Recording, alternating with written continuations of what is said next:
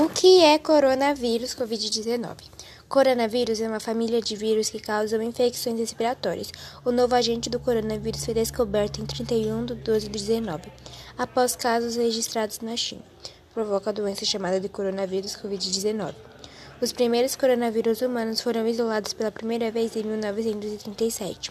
No entanto, foi em 1965 que o vírus foi descrito como coronavírus em decorrência do perfil na microscopia, parecendo uma coroa.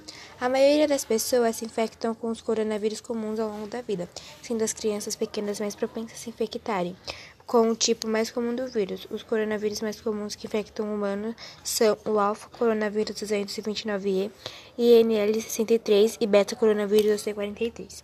O que você precisa saber e fazer é como se prevenir do contágio. Lave as mãos com água e sabão ou use álcool em gel.